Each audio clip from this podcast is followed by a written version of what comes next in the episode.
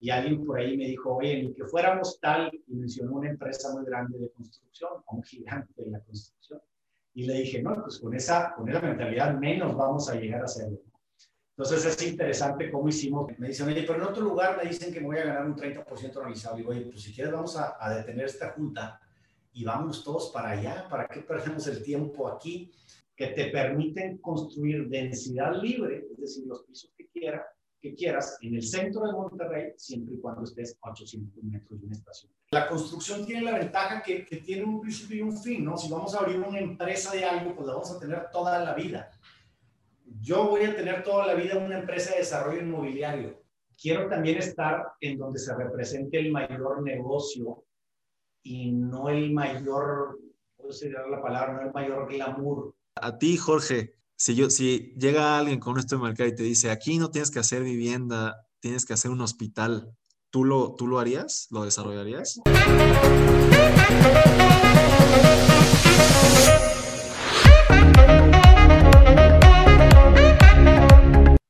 Gigantes de la construcción, bienvenidos a un episodio más de este el podcast más importante de constructores hispanohablantes. Es para mí el día de hoy un honor tener como invitado a mi amigo Jorge González Mogas. Él es CEO y socio de Altio Capital, eh, cuya frase es solidez en desarrollos inmobiliarios. Entonces hoy charlaremos un poco de cómo, cómo se obtiene esa solidez en, en proyectos inmobiliarios. Y, pues Jorge, me, me, gustaría que te presentaras eh, brevemente con nuestra audiencia eh, para que te conozcan un poco. Gracias, Andrés. Pues gracias a, a ti a, y a, la audiencia y a Gigantes por, por, invitarme. Bueno, como dijiste, Jorge González Moga, CEO de Altio Capital. Eh, yo tengo, pues, trabajando ya pues, 54 años, tengo más de 30, 30 y pico de años trabajando, no siempre ligado al desarrollo inmobiliario. Yo realmente mis inicios fueron eh, en el marketing curiosamente algo que hoy me ha ayudado muchísimo, ¿no? Para lo que, para lo que hacemos.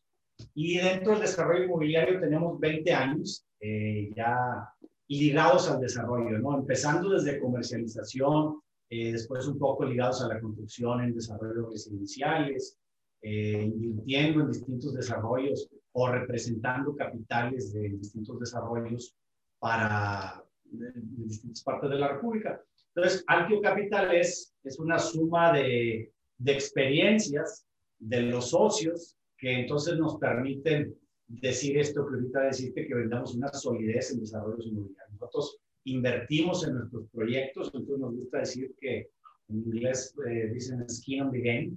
Entonces, no es lo mismo elaborar un desarrollo y se ofrecer a alguien, un desarrollo donde pues vamos a tomar de la misma agua, ¿no? Donde nosotros también invertimos y invitamos gente posteriormente a invertir con, con, nosotros. Entonces, ha sido 20 años llegar aquí. Yo sé que a veces hay, hay muchas ganas de gente por entrar al desarrollo, la construcción, pero bueno, pues obviamente es un, es un paso a paso. Pues muchísimas gracias por, por darnos un poco de, de tu tiempo, Jorge, eh, porque podamos acá aportar un poco de esta experiencia de 20 años que, que nos comentas que tienes en el tema de desarrollo inmobiliario. Y justamente la primera pregunta eh, que tengo para ti es que nos platiques un poco de cómo fue esta transición que nos estás, eh, que nos estás platicando de, del tema de marketing al tema de desarrollo. ¿Cómo fue, cómo fue ese brinco y, y, y por qué te animaste a, a, a, entrar en esta, en esta industria? Ok, sí, buena pregunta. ¿Cómo, cómo fuimos llegando? Y, y la verdad es que fue un poquito casualidad y un poquito de gusto. Eh, ahora con las redes sociales, que, que, es más fácil comunicarnos, de repente hay gente joven, muy joven, de 18 años o de 20 años, que dice, oye, ¿cómo le hago yo para hacer lo que ustedes están haciendo ahorita? Y pues yo sé creo que es un proceso de tiempo, ¿verdad? Este, yo cuando empecé a trabajar hace 34 años, pues yo no sabía que iba a estar aquí. Como te digo, yo me dedicaba al marketing, a la, a la, a la publicidad. Siempre tuve, siempre tuve un gusto, yo creo, por la, por la construcción, me llamaba mucho la atención y de pronto salió la oportunidad de, de que alguien hace más de 20 años nos aportaba un, un, un, terreno para hacer una casa, ¿no? Y esta famosa aportación que ahora muchos dedicados al bienes raíces este, decimos que a veces es el inicio y sí, a nosotros nos sucedió alguien que nos aportó esta... esta Oye, Jorge, casa. pero antes de que te la aportaran, o sea, tú estabas trabajando en marketing, ¿en qué par, o sea, qué exactamente qué hacías? Platícanos un poco qué, qué hacías. Hacíamos este, publicidad general para, para, para marcas, ¿no? Desde hacerles todo su branding.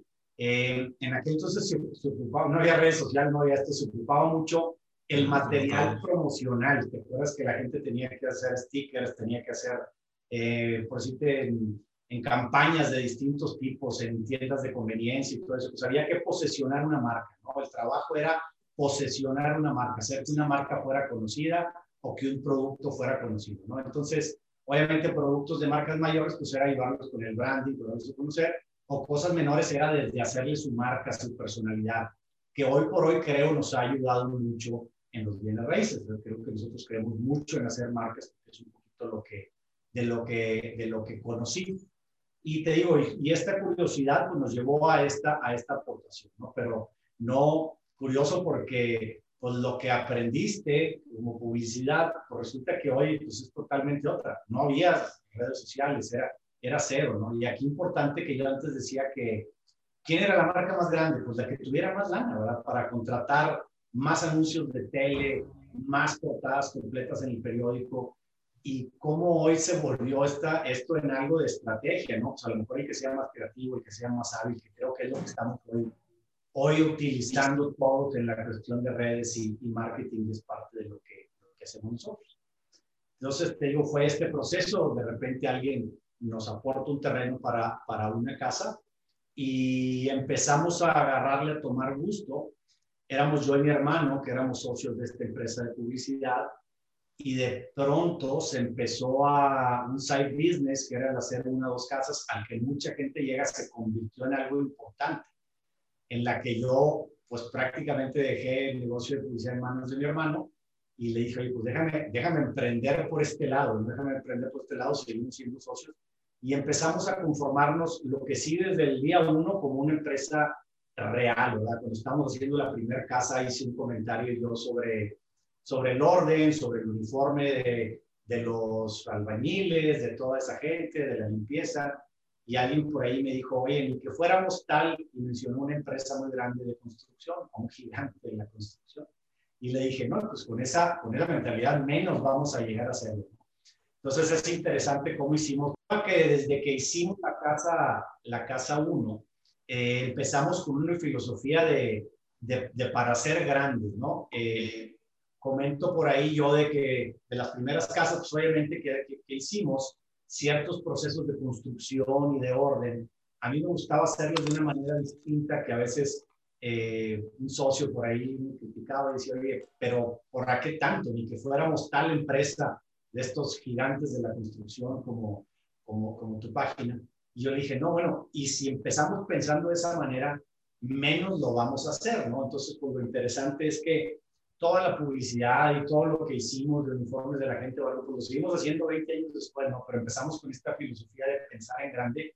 Allá lo que digo yo, pues para, para hacerlo hay que parecerlo primero, ¿no? Entonces, pues tratamos de parecer desde el principio, no la fuimos creyendo nosotros, nos fuimos, nos fue creyendo inversionistas y pues fuimos generando esta, esta confianza, ¿no? Para ir logrando lo que, a lo que hoy estamos.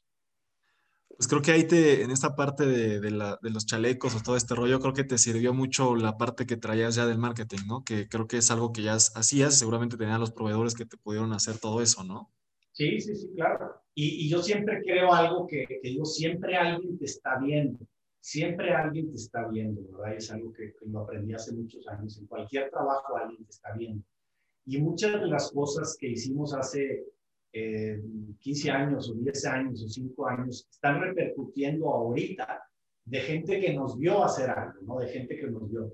Eh, es difícil cómo va alguien a, a, invertir en ti, cómo alguien va a llevarte un peso si nadie más ha invertido. Entonces, la primera etapa es difícil, pero pues vas teniendo un aprendizaje. Obviamente fue una empresa de marketing en la que se tuvo varias cosas, se tuvieron aciertos, se tuvieron desatinos, y esto hablando en general de negocios, que hoy por hoy ya pasaste por ahí, ¿verdad? Y todo este crecimiento, el que hayas ido pasando por ahí, te va, pues te va facilitando las cosas, ¿no? Y te va poniendo cosas en tu mochila, para bien o para mal, hay cosas que después hay que sacarlas, pero todo esto que traes en tu mochila, en tu haber, pues es lo que te va preparando para, para un futuro que, que, siempre llega y nunca llega, ¿no? Porque el futuro es siempre y siempre y siempre tienes que irte pues preparando y, y siguiendo, ¿no?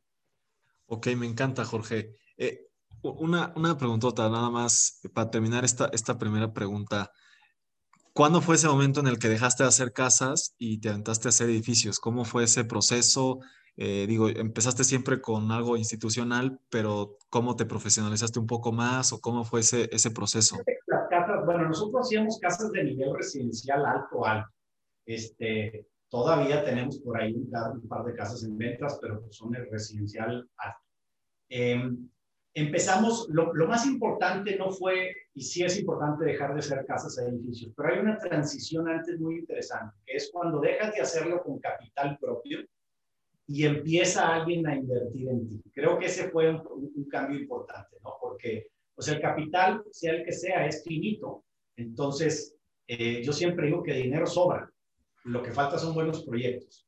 Entonces, a lo mejor después de la casa 30 o 40 o 50, eh, nos sentimos con las ganas de salir a decirle a alguien, oye, nosotros en vez de poder estar haciendo cinco casas o siete casas, pudiéramos hacer 15, pero falta capital, ¿no? Entonces, el momento en que nos dimos cuenta que supimos hacer todo el ciclo completo y que había nosotros capital nuestro y propio, fue el primer cambio. El segundo fue el tener un poco de, de, de tamaño general, porque yo tenía esta filosofía, decía, por si estamos haciendo 20 casas al mismo tiempo, que a lo mejor te eran de nivel residencial tan alto que de pronto parecieran a lo mejor igual que hacer un edificio de 70, 80 departamentos. Entonces, la, transición, número uno, la primera transición fue poder pedir dinero a alguien, que obviamente empiezas cercano, friends and family, ¿no? Este, dinero para darles un rendimiento. Eh, posteriormente fue cuando ya dijimos, oye, bueno, eh, vamos a, tratar de ver qué hay más allá, qué hay hacer los edificios. Y aclarando que antes de hacer nosotros el primer edificio, lo primero que hice yo fue este capital de las casas que empezamos a levantar, empecé a buscar desarrollos en donde invertirlos. Y eso me llevó inclusive a dirigir desarrollos que no eran de nosotros. O sea, yo llegaba al capital y empecé a dirigir desarrollos en distintas partes de la República. Entonces, si te fijas, se va armando una, una, un conocimiento de construcción, de a lo mejor llevar un poco de, logística, de arquitectura, de levantar proyectos, de financiar. Y entonces una vez después de todo eso, creo que estábamos honestamente listos para poder manejar capital, mayores capitales y poder hacer un edificio. Porque te decía, si estás haciendo casas, si viene algo que no esperabas, llamémosle pandemia, ¿verdad? este, pues lo puedes detener, puedes detener si tenías 20 casas, tenías 5 vendidas, las detienes y las demás verás cómo hacerlo. Un edificio no lo puedes, no lo puedes detener. Si ya vendiste departamentos y todo eso, no lo puedes detener. Entonces sí fue un proceso a querer estar listo. Eh, yo veo muchos desarrollos inmobiliarios y nos ofrecen muchos desarrollos inmobiliarios porque también he representado capitales para, para otros desarrolladores que que sinceramente no hay una base, no hay una base económica, no hay una base de conocimiento. Acuérdate que ser desarrollador inmobiliario es un negocio, tienes un fee por desarrollar. Entonces, pues, si eres bueno para vender, pues pudiera ser que eres bueno para desarrollar, o sea, vas a ganar dinero, ¿verdad? Tú vas a conseguir inversionistas, les vas a hacer una plaza comercial, se van a quedar con ella, porque tú como desarrollador inmobiliario al final te vas. Nosotros en nuestro caso somos inversionistas y nos quedamos ahí pero por eso ves plazas por ahí vacías y ves cosas porque te digo, son cosas hechas sin un razonamiento. O sea, cuando hay, cuando tú eres parte de ese desarrollo, las haces cosas distintas. Repito, ser desarrollo inmobiliario es un negocio, entonces pareciera que el mejor negocio, si por cada ladrillo nos vamos a ganar un centavo, pues pareciera que el mejor negocio es poner la, la, la mayor cantidad de, desarrollo, de ladrillos posibles, ¿no? Cuando la idea es hacer un desarrollo comercializable, que se rente, que se venda, que tenga utilidad. Y en muchos casos no es por todas estas variantes que no, que no hay, ¿no? A veces hay empresas, a mí me gusta decir que somos una empresa muy esbelta, no hay un elefante que, que alimentar, por así decirlo.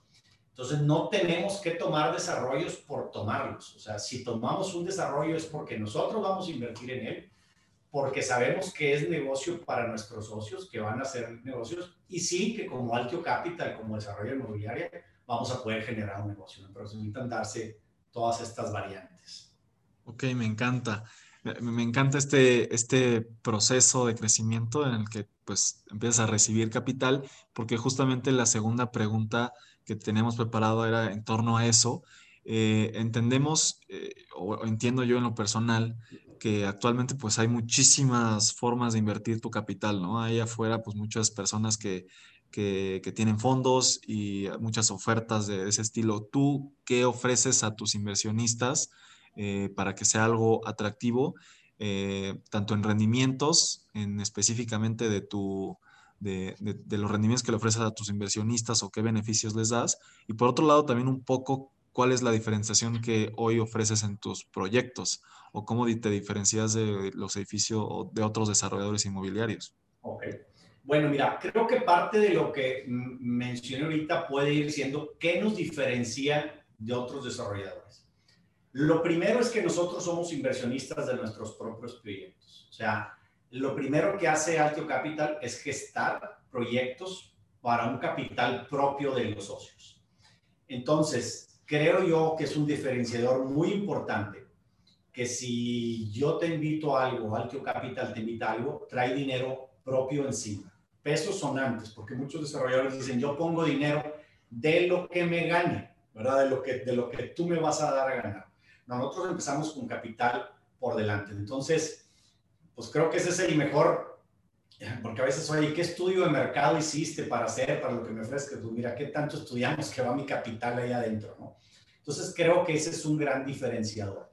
La otra cosa es que no somos, eh, repito, somos una empresa muy esbelta. No tenemos mucha gente aquí trabajando.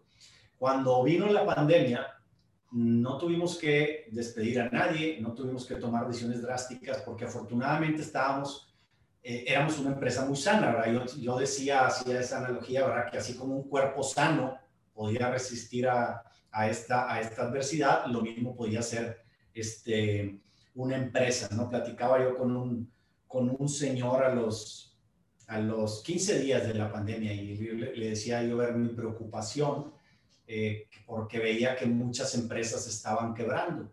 Y me dice, Jorge, a los 15 días de la pandemia, empresas quebrando, me dice, por favor, dice, esas empresas ya venían mal. Y pues sí, es cierto, ¿verdad? Es cierto. Entonces, creo, bueno, otra diferenciación, como te digo, es esa, que somos una empresa muy sana, que no somos voraz y no tenemos un elefante que alimentar. Entonces, a nosotros, ahora repitiendo lo del principio de los terrenos en aportación, nos traen terrenos en aportar que no tomamos, que podemos hacerlo sin dinero, pero no lo necesitamos hacer si no es negocio. Entonces, esa es la otra cosa, la, otra cosa que nos diferencia, ¿no? Que ponemos capital propio, que no tenemos un elefante que alimentar, entonces tenemos que tomar puros tiros precisos. Eh, algo importante también es que nosotros, eh, yo como director, nosotros los socios, eh, tratamos directamente con la gente. Este, hasta hace, te decía yo de las casas que hemos de haber vendido, no me acuerdo, o sea, todavía hasta hace cuatro, cinco, seis años, el teléfono que habías publicado en cualquier red o en cualquier medio era el mío, el de mis hermanos, hacíamos toda esta, toda esta, toda esta chamba, ¿no? Pero hoy entonces, bueno, atendemos directamente. Eh, somos muy honestos con los números. En esto de los desarrollos, y yo he visto publicaciones que hay veces que te dicen, oye, aquí te vas a ganar un 30% anualizado. Yo a veces como sátira o como broma en esas juntas digo, oye, pues dejemos la junta. O sea, me dicen, oye, pero en otro lugar me dicen que me voy a ganar un 30% anualizado. Digo, oye, pues si quieres vamos a, detener esta junta y vamos todos para allá. ¿Para qué perdemos el tiempo aquí?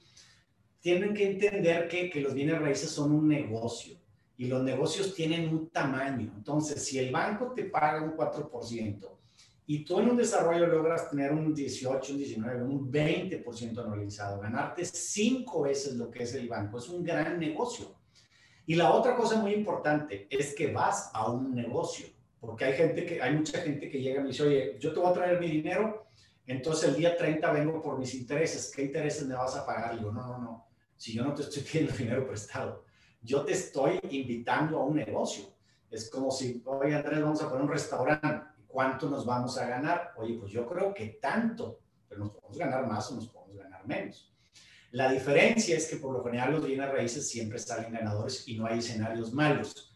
Porque en este restaurante que te comento, si, que te si lo ponemos y nos va mal, ¿cuál es el peor escenario? Que salgamos, que acabemos cerrando y debiendo dinero. Y en los bienes raíces por lo general no hay eso, ¿no? Entonces yo creo que algo también que nos diferencia es una honestidad en los números que a veces de repente pues, es contraproducente porque que te está pidiendo dinero prestado. Y yo digo, bueno, ¿y por qué pedir dinero prestado al 30 si el banco te lo presta al 8 o al 9? Digo, ¿no has analizado eso? ¿Por qué te están pidiendo dinero prestado con ese retorno? Entonces, creo que esas son las cosas que nos diferencian, ¿no? Este, entonces, la, la conclusión, Andrés, que te podría decir yo como diferenciador nuestra o de un desarrollador inmobiliario es los dos puntos que te dije, ¿no? Cuando invertimos nosotros, skin in the game, es que cuando no dependemos de un desarrollo más para subsistir, ¿verdad? Porque hay veces que tienes que hacer el siguiente y hacer el siguiente porque traes un elefante atrás que no es el nuestro. Nosotros somos muy, muy este, certeros en que este dinero de este desarrollo y es para esto, está etiquetado para esto. Válgame la expresión, hay veces que digo, que, los desarrolladores, no sé, como en, en, estos gremios que tú le das un anticipo a un trabajador para algo y con eso termina el otro, ¿verdad? Entonces pareciera que a veces el desarrollo, el mundo del desarrollo se, se maneja eso también, nosotros no, somos muy precisos, cada, es Altio Capital, pero son varias empresas dentro de una de esas haciendo cada desarrollo para cada parque industrial. Eh, hay algo que hacemos que no empezamos un desarrollo sin capitalizar, o sea, nosotros compramos nosotros el terreno, invitamos a socios con capital semilla. Entonces, el día uno hay dinero para marketing, para branding, para pagar arquitectos, para empezar a contratar todo lo referente al desarrollo, para pagar comisiones si hay venta, porque por eso pasa que que, que asesor inmobiliario muchas veces, y aquí pasa mucho, me dicen, yo de esta persona no vendo. Entonces, nosotros, pues la verdad es que tenemos mucho éxito en ventas por muchas cosas, pero yo creo que algo es porque el asesor inmobiliario lo tratamos muy bien. A mí me ha tocado ver muchos desarrollos que nos traen como inversionistas que digo, caray, o sea, todavía no empiezan y ya están quebrados. O sea, literalmente ya están quebrados, o sea, porque están empezando sin un capital encima, ¿no? Entonces nosotros sí tratamos de capitalizar antes el terreno y todo el inicio, y eso creo que es un gran diferencial. Perfecto, me, encanta, me encanta este tema de, de, tener todo muy sano, ser una empresa esbelta eh, entiendo, entiendo que así es como funcionan o deben funcionar muchos desarrolladores que al final terminan pues subcontratando o teniendo como estas, estos satélites eh, con cada quien haga la, especialidad que le corresponde, ¿no? No tener, como tú mencionas, un elefante blanco dentro de la misma organización. La, tercera pregunta, mi querido Jorge, eh, vi, he visto en tus redes que tienes proyectos en el centro de Monterrey. Me, me gustaría que nos platicaras un poco de cuáles son las ventajas o las desventajas que tú le ves al, actualmente, también por el tema de la pandemia, lo que estamos viviendo, de vivir en, centros urbanos eh, tan grandes como Monterrey, Ciudad de México, eh, que bueno, tiene obviamente pues cosas buenas y cosas malas. No sé, no sé si tú nos puedas platicar por ahí qué, vislumbras en, Monterrey específicamente. Mira, me, voy un poquito primero a hablar de, de lo general, panorama mundial y, brevemente, ¿no? Para, para llegar a Monterrey. Primero, hay, hay datos de la ONU bien interesantes, como actualmente hoy el 50% de la población mundial vive en grandes urbes, en, en, ciudades. O sea, se ha ido de zonas, de, de, ciudad, de zonas urbanas a ciudades. Hace, creo que 35, 40 años, y por, por ahí está el dato de la ONU, era el 30%. Y dice ahí que en el 2050, o sea, ya, ya, va a ser el 70% de la población que va, a vivir en ciudades. ¿Qué, ¿Qué, nos dice esto? Más allá de un estudio de mercado local que puede ser, que hay que preparar las ciudades para esto. Eh, de repente hay cierta, no sé, de, de, de, una, la gente que habla de, que no, pues que va a estar muy denso, que los edificios no son buenos. Eh, hablan por ahí de un término, una gentrificación, que es que vas a sacar a la gente de un lugar para vivir en otro. Entonces, número uno, hay que, hay que, hay que preparar las ciudades. Ahora, si tú ves los fenómenos de las grandes ciudades, te dicen que una ciudad densa, densa y con edificios, tiene mejores servicios, tiene mejor transporte urbano, eh, hace que la gente camine. Cuando la gente, porque tienes todo más cerca, tienes todo más cerca. Cuando la gente camina, crea zonas más seguras, impactas positivamente al comercio y impactas positivamente al tejido social. Y tienes, una, eh, tienes gente más sana, aparte porque camina.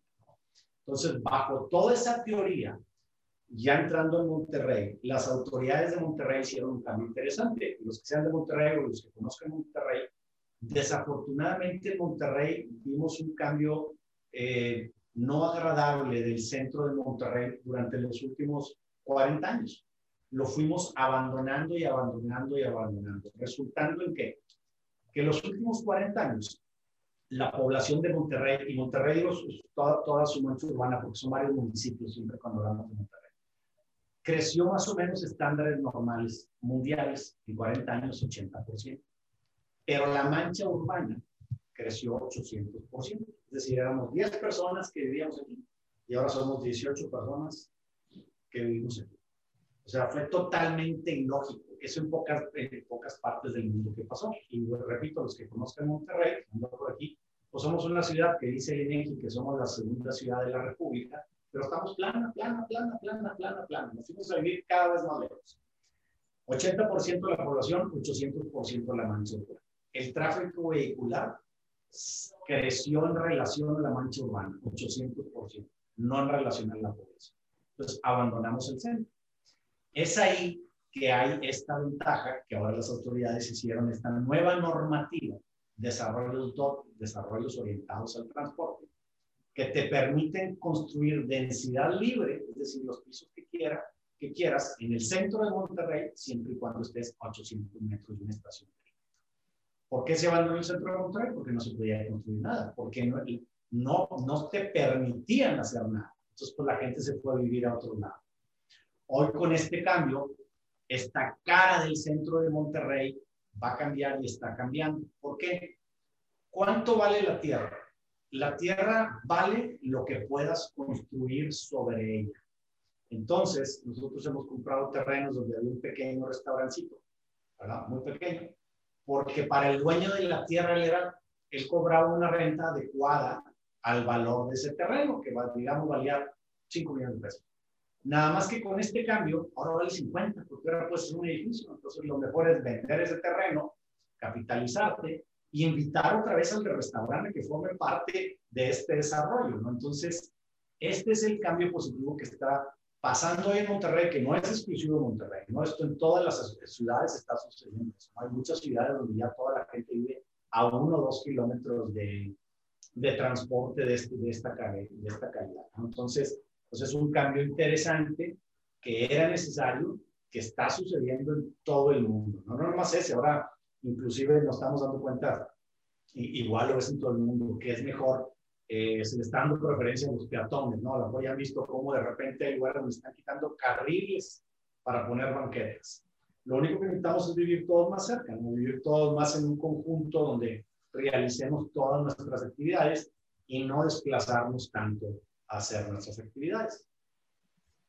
Ok, me, me, me encanta este, este tema, Jorge. Y digo, Entiendo que obviamente pues, tienes proyectos ahí en el centro. No sé si tú ves alguna desventaja del centro o desventaja en general a lo mejor de las urbes urbanas, de los centros de las urbes urbanas. O, que no, yo no los veo. Sí hay, este, me atrevo a decir a veces detractores de esto, ¿verdad? Que te dicen, oye, no, pero ¿por qué van a encarecer la tierra o algo? Pues es que, es que es mejor, es mejor que la tierra sea más cara, es mejor vivir en una ciudad más rica, inclusive para el que tiene pocos recursos, entre más rica sea tu zona, más rica sea el área, es mejor. Y te decía, no veo una desventaja. Este, nosotros como desarrolladores inmobiliarios pudiéramos estar haciendo desarrollos de cualquier índole en cualquier parte de México o de Latinoamérica. Eh, como te dije, nuestras casas eran de, de, nivel residencial alto. Me refiero a un millón de dólares, las casas, las casas actuales. ¿Por qué hoy nos movemos a hacer departamentos en el centro de Monterrey de 100 mil dólares, de 150 mil dólares? Porque vemos que, que ahí está el ticket que ahí es a donde vamos, que hay una generación millennial que hoy en México representa el 46% de la población y que por tener entre 24 y 38 años, pues se convierte en el 100% del mercado inmobiliario, ¿no?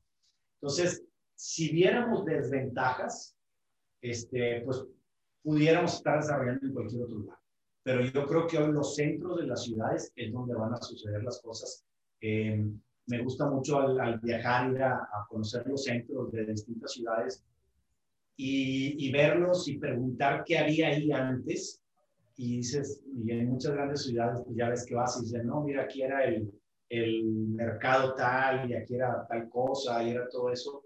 Y pues ves ahora cómo inclusive esos mercados se integran a las ciudades, ¿no? No, no es que los tengas que desplazar, pero cómo se convierten en donde en un mismo espacio vive la gente, eh, tienes tu oficina, eh, vas al colegio, vas al gimnasio, te paseas, no tienes por qué, por qué tener que vivir en este monstruo de ciudades, ¿verdad?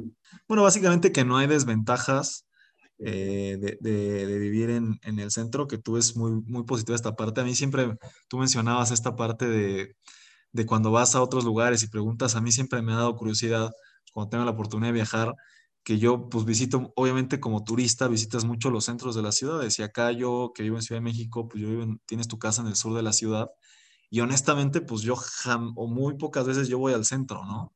Entonces, pues sí, como integrar más la ciudad y, tener una ciudad más compacta y mucho más vertical, pues sí, estoy, estoy de acuerdo que, que tiene que ser el, el futuro de, de la ciudad. tenemos zonas, ¿verdad? Pero todo el mundo va al centro, a lo mejor el grueso aquí, también en la población, va al centro a trabajar, ahí están las oficinas, ahí está todo eso, ¿no? Y empezarte a sectorizar, vivir en el centro, que en el caso de, esta ciudad de Monterrey, pues ahí está el espacio. Y a mí me da gusto que digo, ahorita tú, tú, das este ejemplo de Ciudad de México, yo no sé, como gente que conozco en Ciudad de México, en la Roma, en la Condesa, o alguien que tienen su microciudad, este, muy padre, y es una pareja que tiene la posibilidad de tener dos coches, pero nada más tienen uno, este, y ahora con esto que nos enseñó, que ya venía, ¿no? Pero que nos enseñó más la pandemia del home office, que a yo no estoy muy de acuerdo que nunca vayamos, ¿no? Pero que, que se puede combinar. Este, creo que, que con más estas ciudades más compactas, este, pues van a, van a ir progresando y creciendo. Eh, ahí leía que, que así como el automóvil fue una gran moda, este, todo parece indicar que, que tiende a pasar de moda, ¿verdad? Este, Ahora, pues no sé, hay, hay otros medios de transporte o caminar o, los Ubers, todo esto, pues nos están haciendo que de repente podemos vivir sin coche, ¿verdad? Entonces eso, eso va a ser interesante. Me, me, encanta, sí, ya los autos autónomos y esto de que todos los Teslas se van a volver Ubers, está, es, es, una promesa muy interesante. Justamente ayer tenía una entrevista con un, un buen amigo que se llama Pipe, Pipe Ramírez de Miami, y él, y él me decía que justamente la, la transición de, del transporte va a modificar mucho las ciudades, ¿no? Eh, pero bueno, Jorge, me, gustaría pasar a la, cuarta pregunta, eh, que, pues va liga un poco a, cómo te afectan temas externos y cómo los, atacan ustedes en, en Altio Capital.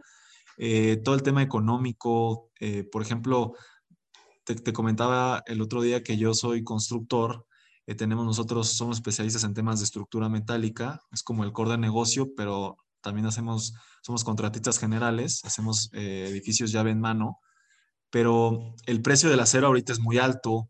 Si tú ya tenías proyectado un edificio en, en acero, temas externos, económicos, políticos, sociales, eh, que, que, puedan afectar pues tus, tus proyecciones financieras, tus planes de trabajo, tus programas de obra, ¿Ustedes eh, cómo, cómo, cómo, previenen ese tipo de cosas y qué es lo que más los ha afectado en, tu experiencia? Pues mira, eh, ¿cómo prevenir factores este, externos? Yo, digo, hay, hay, cosas que caen de golpe, ¿no? Como esto de la, de la pandemia, ¿no? Que nos ayudó un poco el estar este, sanos, ¿verdad? Pero hay otras cosas que tienes que estar sensibilizado, sensibilizado al mercado, que tienes que estarlas viendo venir estamos en el desarrollo inmobiliario, tienes que estudiar. Nosotros como desarrolladores podemos hacer hoteles, plazas comerciales, oficinas, comercio, tal. Nosotros, por decir, oficinas, desde antes de la pandemia, ya las teníamos un poquito de lado, ¿verdad? Porque ya había inventario. Entonces, no lo que te decía de hacer cosas antes. Podíamos hacer cosas de oficinas, pero hicimos más Te decía yo de las casas, del nivel residencial en que, en que nos movíamos y nos cambiamos. ¿Por qué nos cambiamos? Uno, porque vimos un cambio en la necesidad de espacio. La gente empezó a necesitar, necesitar espacios. O sea, hay factores que no necesitan ser políticos, necesitan ser tal, son, son simplemente de, de, de, de, uso y costumbre, como que creo, creo que empezó a cambiar. Eh, analizamos cosas por decir, hay una migración muy interesante de departamentos a casas. Eh, si tú preguntas en estos portales inmobiliarios, ¿verdad? En los que entras buscar, normalmente a buscar una casa o, una, o un departamento, en las principales ciudades, hoy el principal, tú entras al portal y te dice, ¿quieres casa quieres departamento? Hoy el 60% son departamentos. Entonces, ¿cómo nos brindamos? Pues empezamos a estudiar eso y decir, oye, ¿casas o departamentos? Pues el público está buscando departamentos de tantos millones o de tantos millones o de tantos millones. Pues hay una generación milenial que busca esto y esto y esto, complete este lugar. Eh, otra cosa de las que hacemos son parques industriales. ¿verdad? Entonces también decimos, voy a ver, en la industria en todo México requiere tantos metros cuadrados al, al, al año. ¿verdad? ¿Cuántos están haciendo ahorita? ¿Cuántos más pudiera aceptar? Eh, en México somos eh, eh, proveedores de todo el mundo de un montón de cosas, de concreto, de acero, de cerveza, de automóviles, de tal. Todo eso requiere satelitales. El e-commerce, que ya venía, porque ya veníamos viendo que los moles, los grandes moles y las grandes firmas en Estados Unidos de comercio estaban cerrando. Nomás tienes que analizar, decir, bueno, ¿y esa mercancía en dónde va a vivir? La mercancía que vivía en este gran en este gran almacén donde íbamos a comprar la televisión, ¿en dónde va a vivir? Pues va a vivir en una bodega, en una nave industrial. Entonces yo creo que es, que es irte adelantando, ¿verdad? Porque si te esperas al factor, muchas veces cuando viene el golpe este, político o de inseguridad o algo, le va a pegar primero a los que ya venían mal este, la pandemia, ¿no? O sea, ¿quién le pegó a que estaban mal? Daba yo el ejemplo de, de este señor que, que, a los 15 días de la pandemia le dije que estaba preocupado por las empresas que estaban programando. Me dijo, no, esas empresas ya venían mal. Entonces, si sigues y analizas el mercado de una manera sana, cuando viene un golpe, lo puedes aguantar mucho mejor. Y hoy por hoy creo yo que los bienes raíces siempre han sido, ¿eh? pero creo que hoy más los bienes raíces son la mejor manera de cuidar y de acrecentar el dinero ante cualquier adversidad de giro político, de, de cambios de lo, lo, que tú quieras. Entonces creo que, que ir viendo, el, el, el ir trayendo una, haciendo una trayectoria atrás de, de, muchos años, de estudiando lo que pasa, eso, eso hace una gran diferencia. Creo que esa es la manera en que podemos blindarnos a nosotros y a nuestros socios para, para saber que lo que estamos haciendo tiene manera de estar vivo y viable. Hay muchas cosas que también, oye, ¿cómo ves las situaciones del país y todo eso? Tiene una gran ventaja el desarrollo inmobiliario. Lo vas a terminar en dos o tres años. Entonces, si ya vas al 50%, ya la hiciste. La construcción tiene la ventaja que, que, tiene un principio y un fin, ¿no? Si vamos a abrir una empresa de algo, pues la vamos a tener toda la vida. Yo voy a tener toda la vida una empresa de desarrollo inmobiliario pero me voy a poder ir acomodando. Si hoy lo bueno es lo industrial, hago industrial. Si no hay que hacer más oficinas, no hacemos más oficinas. Si hay que desarrollar parques industriales en Nuevo León, los hacemos en Nuevo León. Si hay que hacerlos en Tijuana, los hacemos en Tijuana. Tiene toda esta, todo este cambio, ¿no? Los bienes raíces, te decía yo, son la, eh, lo mejor a mi gusto para, para pues, hacer que sea un patrimonio. Hay que acordarnos que, que también la construcción por ahí eh, es, es la segunda, después de la agricultura, es la segunda fuente de mano de obra. Entonces es algo que va a existir siempre, que es bueno estar ligado de otra manera, de una otra manera, como constructor, como desarrollador, como inversionista. ¿no? Entonces a mí es algo que me gusta, me apasiona y que casualmente es un motor de la economía y que casualmente es la segunda generadora de fuentes de empleo en todo el mundo y que casualmente es una de las mejores maneras de cuidar y acrecentar un patrimonio.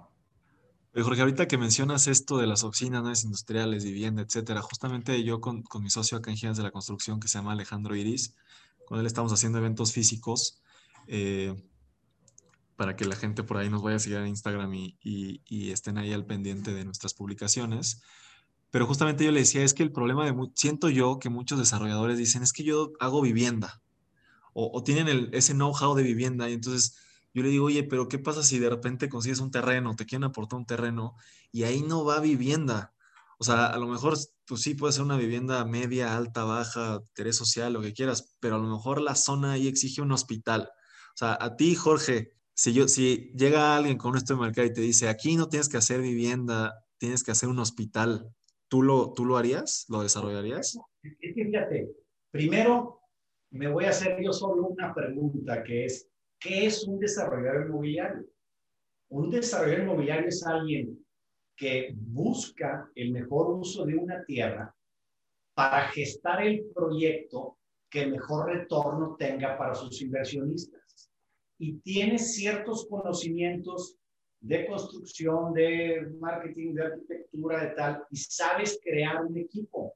Porque, y justo ahorita decías de, de, de, hospital, de hotel, hace poquito me habló un grupo especialistas en hospitales liderados por la parte interna por un doctor que le entiende el desarrollo inmobiliario y que sabe qué se requiere, porque pues, no, puedes contratar a cualquier arquitecto para hacer un hospital, ¿estás de acuerdo? Porque ni tú y yo hemos visto qué hay adentro de un hospital en los lugares, ni nadie hemos visto que no, que no sabemos que existe. Bueno, nosotros sí hemos hecho hospitales ahí, ah, bueno, hospitales, pero... Este, pero te digo, muchas veces cuando alguien se dedica, bueno, pues entonces eres un, un, alguien que se dedica a la vivienda o eres alguien que hace plazas comerciales o eres un gestor, pero no eres un desarrollador inmobiliario. Y los grandes desarrolladores inmobiliarios este, que yo admiro, pues han hecho un poquito de todo. A lo mejor tienes por ahí algo que te ha caracterizado, ¿verdad? O que te puso en el mapa. Pero este, creo que aquí lo, lo, lo importante es alguien que, que sepa hacer todo, ¿no? Eh, porque luego las cosas cambian. Imagínate que, pues ahora resulta que, imagínate, éramos especialistas, teníamos una, creo que éramos los líderes en nivel residencial en Monterrey con esta marca, con Tempo Casa. Pues resulta que esas grandes casas de eso no se estaban desplazando tan igual que el otro. Entonces, ¿qué hubiéramos quedado? Hacernos con los brazos cruzados. Este, todo es, todo es contratable. Todo tú puedes buscar a alguien. Y aquí es donde yo veo la diferencia entre alguien que tiene un conocimiento técnico de algo, de hacer casas, de hacer oficinas, a alguien que puedes acoplarte y moverte. Siempre me gusta a mí decir una, analogía que digo, no es lo mismo ser chef hasta el restaurantero, ¿verdad? A lo mejor el chef tiene algunos platillos que hacer, pero el restaurantero a lo mejor tiene restaurante de marisco, de carne, de sushi, ¿no? Entonces, valga la, valga la analogía, el inmobiliario tiene que saberse eh, mover a, pues a, lo que el mercado requiera, que hoy es cambiante. Em, y que todas las cosas que tengan haciéndose, hay, un libro que a veces menciona Andrés Oppenheimer, de que todo lo que tenga 100 años haciéndose de la misma manera requiere cambiar, ¿verdad? Entonces, pues, cuando, cuando, ya un tipo de desarrollo ya está agotado el modelo, pues tienes que cambiarte de ese desarrollo o de otro tipo de cosas. ¿Cuál, cuál es el libro que recomiendas? Hay un libro de Andrés Oppenheimer que se llama Renovarse parece un poquito trillada la frase renovarse o morir, que dice que todo lo que tenga 100 años haciéndose de la misma manera ya está mal hecho. Y habla hasta del modelo educativo, ¿no? Que eso se creó en no sé dónde y era para que los niños en las vacaciones fueran a levantar la cosecha y todo eso. O sea, que venimos de un modelo este, que, que ya no sirve, ¿no? Y nos demostró ahorita la, la pandemia. Habla de cosas muy interesantes. Entonces, muchas de las cosas de, que yo lo veo ahorita, que no lo menciono en el libro, pero si, si antes si por años había que vivir de otra manera, creo que hoy, hoy cambia, ¿no? Hoy, este, hoy hay una, una diferencia. Entonces, es, es, eso, eso es lo interesante de esto, ¿no? Poderte acoplar, poderte cambiar, ¿no? Los ladrillos siempre van a existir, ¿verdad? Siempre vamos a necesitar un lugar donde comer, donde trabajar, en donde vivir. La cosa es si ese ladrillo lo vamos a poner aquí o uno arriba del otro o uno a tal, o sea, esa es mi filosofía dentro yo de esto del desarrollo inmobiliario, este, que hay que ver cómo, en dónde vamos a colocar esos ladrillos que nos van a dar este, lugar para trabajar, lugar para vivir, lugar para ir al hospital, o sea, cómo, cómo van a ser y cómo van a ir cambiando. Me, encanta, me encanta, Jorge. Muchísimas gracias. Eh, pues la quinta pregunta, Jorge, pues tiene que ver con un poco de tu futuro. Eh, ¿Qué proyectos o, en qué va a estar toda la energía de Jorge González eh, por los próximos 12 meses? Y pues de igual forma, ¿dónde vas a poner todo tu, o, cuál es tu visión para los próximos 5 o 10 años? ¿Dónde quieres estar? Este, bueno, mira, ¿dónde quiero estar? Quiero estar primero que nada acompañado de los mismos socios inversionistas, porque algo que sucede mucho en el desarrollo inmobiliario es que tienes que buscar otros y otros y otros y otros, y eso yo creo que es por alguna razón de, de no, de, pues de no quedar tan bien. Quiero también estar en donde se represente el mayor negocio y no el mayor, puedo decir la palabra, no el mayor glamour. De alguna manera el desarrollo inmobiliario pareciera que va acompañado de glamour y entonces hay que hacer unos desarrollos muy, este, con mucho renombre, con mucho tal, y no digo que esté mal, este, pero creo que hay que ir a donde esté el negocio. Entonces, yo tampoco me interesa el, el tener que hacer esta presentación, ya ves la que empiezas con el globo terráqueo y sale el país o sale toda Latinoamérica y pones puntos en toda Latinoamérica. Eh, es una, una pregunta muy recurrente, es decir, oye, ¿y hasta cuándo vas a ir a, construir a tal lugar? ¿Y hasta cuándo vas a ir? Bueno, es que hoy por hoy vemos mucho futuro aquí, mucho negocio aquí. Yo más bien diría a inversionistas y a gente de otros lugares, este, oye, pues aquí está funcionando, vénganse para acá, ¿no? Aquí nos conocen, aquí podemos supervisar mejor, ¿no? Entonces, yo me veo tratando de estar con los mismos desarrolladores inmobiliarios, eh, tratando de hacer desarrollos que, que trasciendan, que de alguna manera trasciendan en, en, en, el tejido social, no ya hablé de la parte económica, pero sí desarrollando estos tejidos en estos centros, aportando o siendo parte, si es posible, de, de, de, no, no las autoridades, no, pero, pero de, este cambio para las ciudades, donde podamos aportar a tener banquetas, aportar a tener mejores este, centros urbanos abiertos, inclusivos, ¿verdad? Donde todos podamos entrar a, a, convivir, a comprar, a todo eso, ¿no? Mucha de la, de, la, labor que hago hoy, mucho de lo que hablo hoy, ahorita las de redes sociales, va en base a eso, ¿no? En, en, decir, vamos a darle una mejor cara a las ciudades, vamos a mejorar el tejido social, vamos, si es industrial, pues vamos a, a, a poner juntos esta nave industrial juntos con mano de obra, ¿no? Para que la gente camine a cinco minutos. Entonces, digo, me veo así, en el desarrollo inmobiliario, buscando las mejores oportunidades, pero tratando de aportar al tejido social de las ciudades, ¿no? Que yo creo que para cualquiera que queramos trascender, pues qué mejor, ¿verdad? Que estemos bien en lo económico, que estemos creando fuentes de trabajo importantísimo y, este, y aportando a la ciudad, ¿no?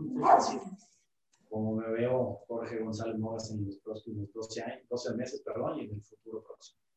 Ok, me encanta, Jorge. Digo, eh, me gustaría también nada más muy brevemente que me platicaras un poco de, de Gus Marcos. Entiendo ahorita que mencionas esto de los mismos socios.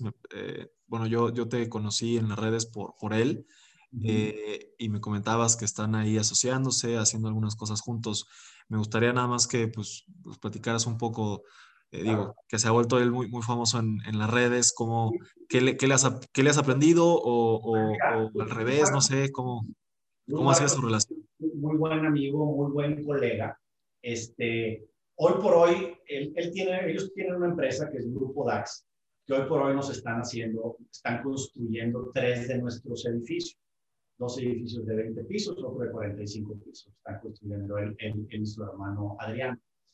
Pero hemos hecho una mancuerna distinta y estamos por asociarnos en, eh, como desarrolladores, ellos también, porque también lo son, en un desarrollo muy interesante aquí de cerca de 400 departamentos, área comercial y todo eso. Em, que creo que el aprendizaje que él nos ha dejado a, muchos de, de, las redes sociales, eh, ahorita ellos traen, ¿no? por decir fácil, 12 o 15 edificios, de creo, de Monterrey lo están construyendo ellos. Uno por su trayectoria como grupo DAX y por lo bien que quedan, pero otro por este, este alcance que, que ha logrado con sus redes. Yo te decía al principio de esto que antes la marca más grande era la que tuviera más lana para contratar mayores anuncios de televisión o mayores este, páginas completas en un periódico. Creo que, que él, a mi nivel, yo me incluyo, hoy tenemos una, una gran aceptación del público, hoy logramos nuestros, los edificios en los que estamos involucrados, pues te podría decir que logramos eh, edificios que empezamos, salimos a la venta hace un año, tenemos 90% vendido. Y un poquito yo creo es que gracias a las, pues a las redes sociales, ¿no? De alguna manera abren, mucho, abren mucho aspecto, ¿no? Es una chamba, este, ahí me lo demostró que es una chamba, yo también, y ahí en mis redes pueden seguirme Jorge GZZ.mogas. Este, pues es hablar, es, es, aportar contenido, no es vender. Entonces es lo que me abrió contigo, ¿no? Esta entrevista de alguna manera. Entonces, pues Gus, en resumen, es, es un gran amigo, es un gran colega y es alguien con que ambos tenemos muchas ganas de trabajar juntos. Por eso siempre estamos buscando y nos queda claro que tenemos que trabajar juntos. Nos gustan las sinergias, estamos convencidos de que jalan, de, de, que el cruce de marcas jalan, tanto de marcas como empresas como marcas personales, y que una buena sinergia es la que crea que de alguna manera uno más uno se igual a tres. Si lo logras, es una sinergia jala y tanto Gus y yo estamos convencidos que tenemos que hacer algo juntos y, que nos vaya que nos vaya muy padre haciendo cosas me encanta, me encanta. Pues para, para, no quitarte más tiempo, me gustaría cerrar con, con, la pregunta bonus con la que cerramos todos nuestros episodios. Yo voy a construir la primera ciudad perfecta en la historia de la humanidad, 100% sustentable, 100% inteligente y en América Latina. Eh, ahorita ya charlamos mucho del centro de Monterrey, de, de, todo, de toda tu experiencia en desarrollo inmobiliario, de, de toda esta experiencia profesional, pero también de manera personal, desde tu perspectiva, ¿cuáles serían las dos o tres principales características que tendría que tener una ciudad perfecta? Ok, las principales características de una ciudad perfecta. Este, yo creo que bajo estos datos que, te comenté hace rato de la ONU, como el 2050 el 70% de la gente va a vivir en ciudades, yo creo que hay un asunto de proximidad. O sea, no podemos tratar de vivir en toda la ciudad. O sea, para mí la ciudad perfecta sería con proximidad, con una movilidad peatonal, y eso te lo va a dar la, la proximidad y a sabiendas de que esa, que, esa movilidad peatonal, como te decía, pues crean zonas más seguras. Em, una arquitectura, leí por ahí que, que, una buena arquitectura es mejor que 20 policías. O sea, cuando tú tienes un buen edificio bien iluminado, con banquetas, con bancas, con todo eso, y la gente en la calle se cuida sola, entonces creo que, que es, es, esas ciudades compacta sería la ciudad del futuro, ¿no? Donde podamos tener espacios compartidos y que eso nos permitan entonces poder vivir, que, que tú vivas en espacios pequeños, pero vaya, o habites en, en, un lugar pequeño con espacios compartidos. Entonces yo creo donde podamos vivir en espacios más pequeños, compartidos, haciendo algo que se llama que nuestra huella humana sea menor, creo que es algo en lo que hay que pensar no es lo mismo que, que, tú vivas en, en, X cantidad de metros o en 100, 150 metros y yo en 150, en 150, que nos vayamos acabando todo, a que vivamos hacia arriba en 100. Yo sé que a veces hay, hay detractores de esto, pero las ciudades lo han demostrado. Las ciudades compactas, la gente vive mejor. O sea, eh, pensemos eh, cuánto tiempo pasamos en el automóvil y pensemos si es una cuestión de tener más automóviles y más calles. Por más calles que hagamos, hecho, cada vez pasamos más tiempo en el automóvil. Entonces, aquí hay una lógica que nos está fallando. O sea, no es cuestión de calles y no es cuestión de proximidades. Yo creo, perdón, de, de avenidas y de calles más grandes. Yo creo que es cuestión de compactarse y hacer estas microciudades que puedan este, tener, a, aproximarnos. Creo que, que, por ahí sería la, la, ciudad perfecta, ¿no? Donde imagínate que todos tuviéramos dos horas extras al día, que es la que las que estamos en el coche. Perfecto, me encanta, me encanta el tema de la proximidad y me encanta el tema de que la arquitectura es más eficiente que 20 policías, ¿no?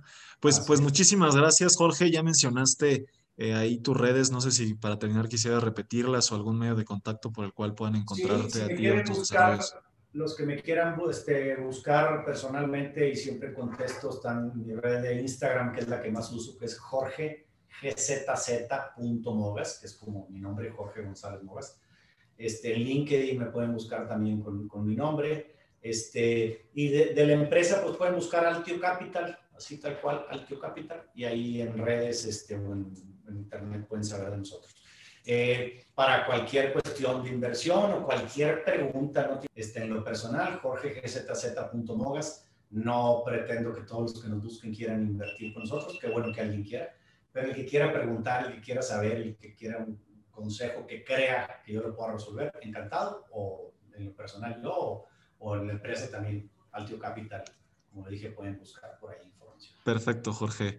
Pues qué, qué, bueno que este podcast se llama Gigantes de la Construcción y no Gigantes del Internet, porque hoy nos estuvo fallando muchísimo. Eh, pero bueno, también pues sé que, sé que ya lo eras, pero el día de hoy aquí nos, nos gustaría proclamarte como un gigante de la construcción. Muchísimas gracias por tu tiempo y muchísimas felicidades por, por todos los proyectos y te deseamos todo el éxito del mundo. Ok, gracias Andrés y gracias a, a Gigantes y a todos los que hacen posible esto, que son precisamente todos los que nos escuchan. Muchas gracias, por aquí estamos siempre pendientes. Muchas gracias, Jorge, y muchas gracias a todos los gigantes. Eh, nos vemos la próxima semana con una entrevista nueva.